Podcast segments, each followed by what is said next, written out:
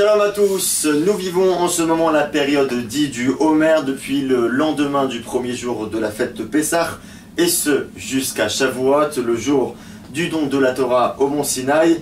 Alors pendant 49 jours, nous sommes amenés progressivement à nous améliorer, améliorer l'amour, la fraternité, la relation de l'homme envers son prochain. Nous cherchons à donner de la considération aux autres, de se comporter en accordant de l'honneur euh, à soi-même déjà et aussi vis-à-vis de son prochain et à s'éloigner euh, des disputes, de la haine, de la, de la jalousie, des comportements néfastes. Alors on va s'attarder plus particulièrement aujourd'hui avec le Rav Yoel Benarosh. Shalom, Shalom. Sur le 33e jour de ce conte qu'est le Homer. Il s'agit de l'Ag Baomer, littéralement l'Ag 33.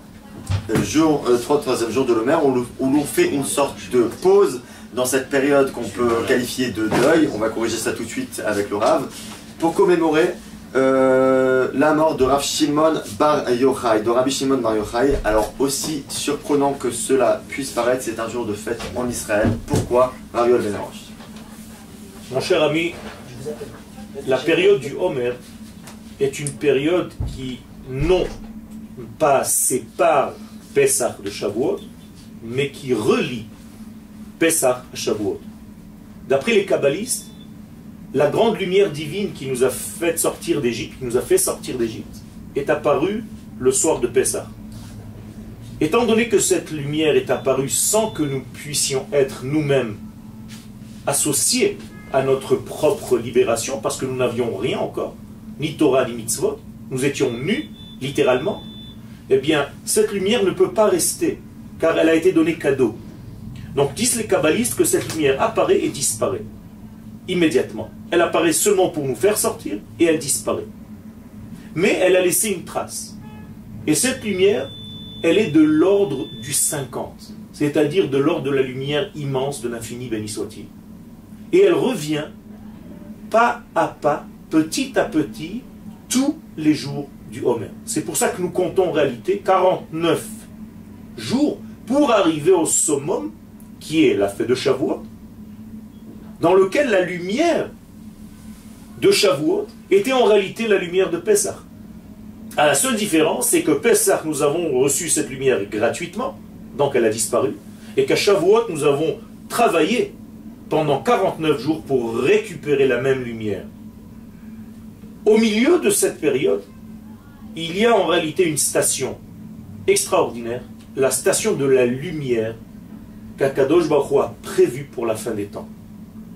C'est incroyable, cette lumière tombe aussi pendant le mois de Iyar, qui est en réalité le mois de la fin des temps.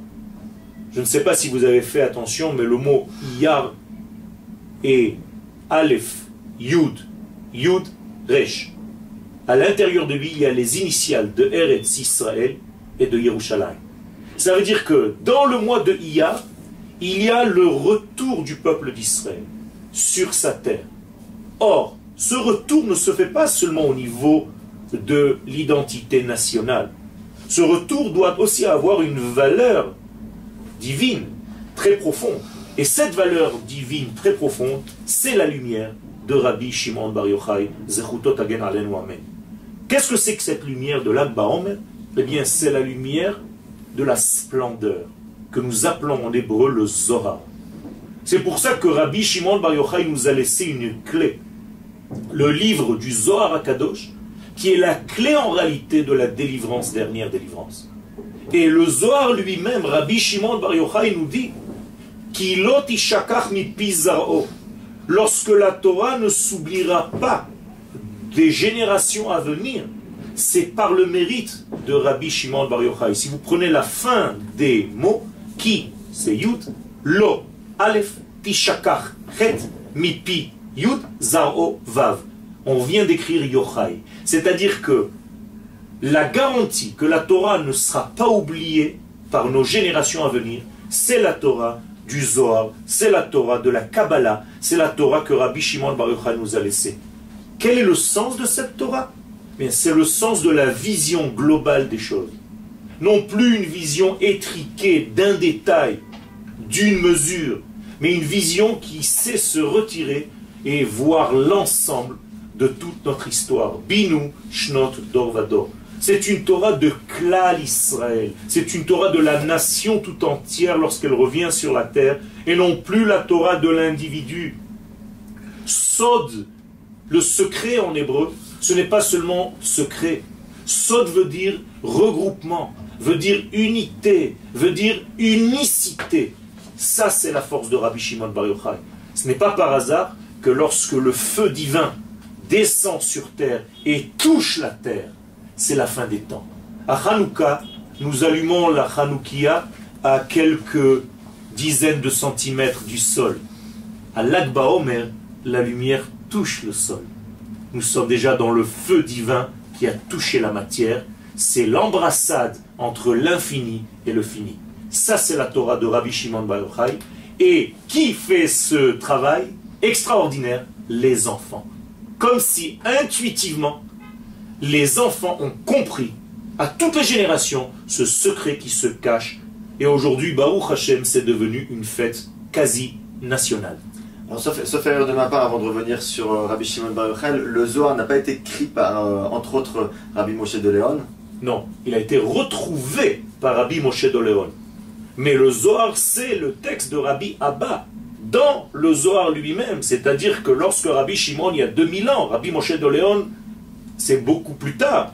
Rabbi Shimon Bar Yochai, c'est il y a 2100 ans, c'est-à-dire le degré où il y avait la domination grecque euh, et romaine pardon, sur la terre d'Israël. Et c'est là-bas que, lorsque Rabbi Shimon Bar Yochai s'est sauvé, comme c'est écrit dans la Gemara, dans le Talmud de Shabbat à la page 33, où Rabbi Shimon Bar Yochai s'est sauvé dans cette fameuse caverne, où il a écrit le Zohar avec les élèves, avec son fils Rabbi Elazar, et plus tard avec tous les élèves, Rabbi Abba, Rabbi Yossé et tous les autres.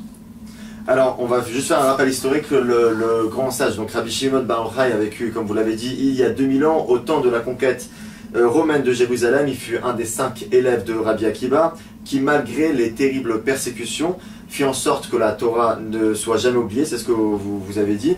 Le, Talmud de la Gemara Shabbat à la page 33b décrit ce qui fut un des événements majeurs dans la vie de Rabbi Shimon. Lorsque les Romains interdirent l'étude de la Torah, Rabbi Shimon les critiqua ouvertement et il fit euh, ce qui le fit condamner à mort par les Romains. Et Rabbi Shimon fut contraint de se cacher, c'est ce qu'on peut considérer aussi comme un miracle puisqu'il vécut caché, euh, sans nourriture, avec son fils et euh, son fils euh, Elazar. Et un caroubier a, poussé dans la grotte. Et, la Gemara, si je ne me trompe pas, révèle aussi, relève aussi l'histoire de sa mort, où il y avait un grand feu qui entourait Rabbi Shimon Bar Yochai. Est-ce que c'est aussi pour cette raison qu'on évoquait tout à l'heure qu'on qu fait des feux, qu'il est coutume de faire un feu? Alors le feu, bien entendu, c'est le feu de la Torah. La Torah s'appelle un grand feu. Et Rabbi Shimon Bar Yochai, pourquoi il était dans cette période l'un de ses cinq élèves de Rabbi Akiva? Parce qu'il était en réalité l'un des éléments de la révolte. Et pourquoi il était l'un des éléments de la révolte? Pas seulement parce qu'il y avait une interdiction d'étudier la Torah, c'est beaucoup plus large que cela. C'est parce qu'il y avait une domination non juive sur la terre d'Israël. Et Rabbi Shimon Bar Yochai, qui savait que la Géoula, c'est pas l'élément de ramener en réalité une souveraineté juive sur la terre d'Israël, s'est battu pour en réalité revenir à cette nation d'Israël qui était bafouée par les Romains. Donc, lorsque la chose est impossible, eh bien il y a un retrait, une sorte de refermement dans une caverne dans laquelle on va rentrer tous les éléments dans une boîte de conserve en attendant un élément et un temps propice pour réouvrir tout cela. Eh bien, cette boîte de conserve, c'est le Zohar.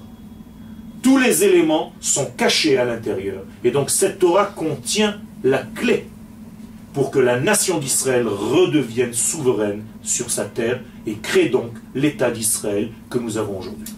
Alors pour terminer, Ravi Ben une dernière question. Alors l'Akbaomer, on sait que c'est un jour de pèlerinage sur la tombe de Rabbi Shimon Bar Yochai dans la ville de Méron en Galilée. Ce jour-là, on estime à, plus, à peu près qu'il y a 250 000 juifs qui s'y rendent, dansant, priant et se réjouissant euh, autour de la tombe de Rabbi Shimon. Certains campent même plusieurs semaines à l'avance dans l'attente de cet événement. Est-ce que, une question triviale, on ne frôle pas l'idolâtrie parfois avec tous ces pèlerinages? Alors l'idolâtrie, c'est de faire en sorte qu'un homme devienne lui-même en fait le représentant euh, divin. Ce n'est pas ça l'idolâtrie. Ce n'est pas de l'idolâtrie. C'est tout simplement un respect de cette valeur cachée de la Torah que les gens simples, entre guillemets, ne savent pas exprimer autrement qu'en vénérant en réalité l'un des détenteurs, l'un des porteurs de ce message. Les gens ne prient pas Rabbi Shimon Bar Yochai comme s'il était Dieu, Chas. Mais ils savent que cet homme était porteur de cette Torah secrète, de cette Torah nationale, de cette Torah globale que le peuple d'Israël a tant besoin aujourd'hui. Il faut élargir notre vision étriquée de la Torah pour faire en sorte que cette Torah pénètre dans tous les recoins de notre vie, et au niveau de l'esprit, et au niveau de la matière. Ça, c'est la Torah de Rabbi Shimon Bar Yochai. Rabbi il ne me reste plus qu'à vous remercier, à vous souhaiter Chag ainsi euh, qu'à vous, chers téléspectateurs qui nous suivez. Vous nous retrouvez évidemment sur les réseaux sociaux, sur YouTube, sur notre chaîne Facebook. Restez au courant de nos actualités. Très bonne fête à vous euh, en ce mois de Sameach.